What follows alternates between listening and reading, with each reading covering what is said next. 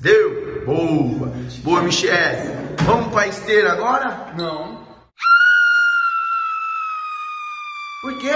Não, eu quero ganhar massa muscular. Na esteira eu vou emagrecer. Mas quem te falou isso? Correr emagrece? Eu vejo todo professor falando.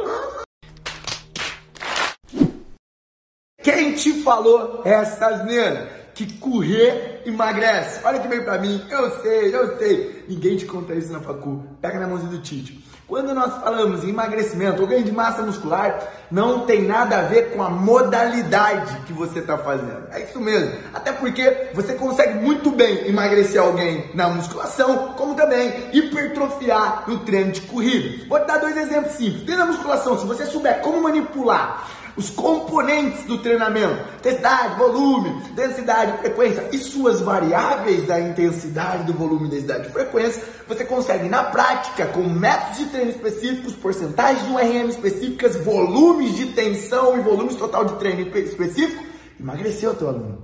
E na, e na corrida também é a mesma coisa. Como assim, tiradores? Ei, se você colocar a tua aluna para correr na rampa, em inclinação, correr subindo uma escadaria, você saber manipular a intensidade, o volume, a densidade, a frequência de uma corrida, você consegue também ganhos em hipertrofia. Então a questão que a gente chega aqui, olha que bem para mim, é que não é a modalidade que vai gerar o resultado, e sim o conhecimento. Mas não conhecimento que alguém te falou na faculdade, conhecimento dos slides teóricos, não, não, não, conhecimento prático sobre realmente aquilo que você precisa e que funciona no seu dia a dia de trabalho.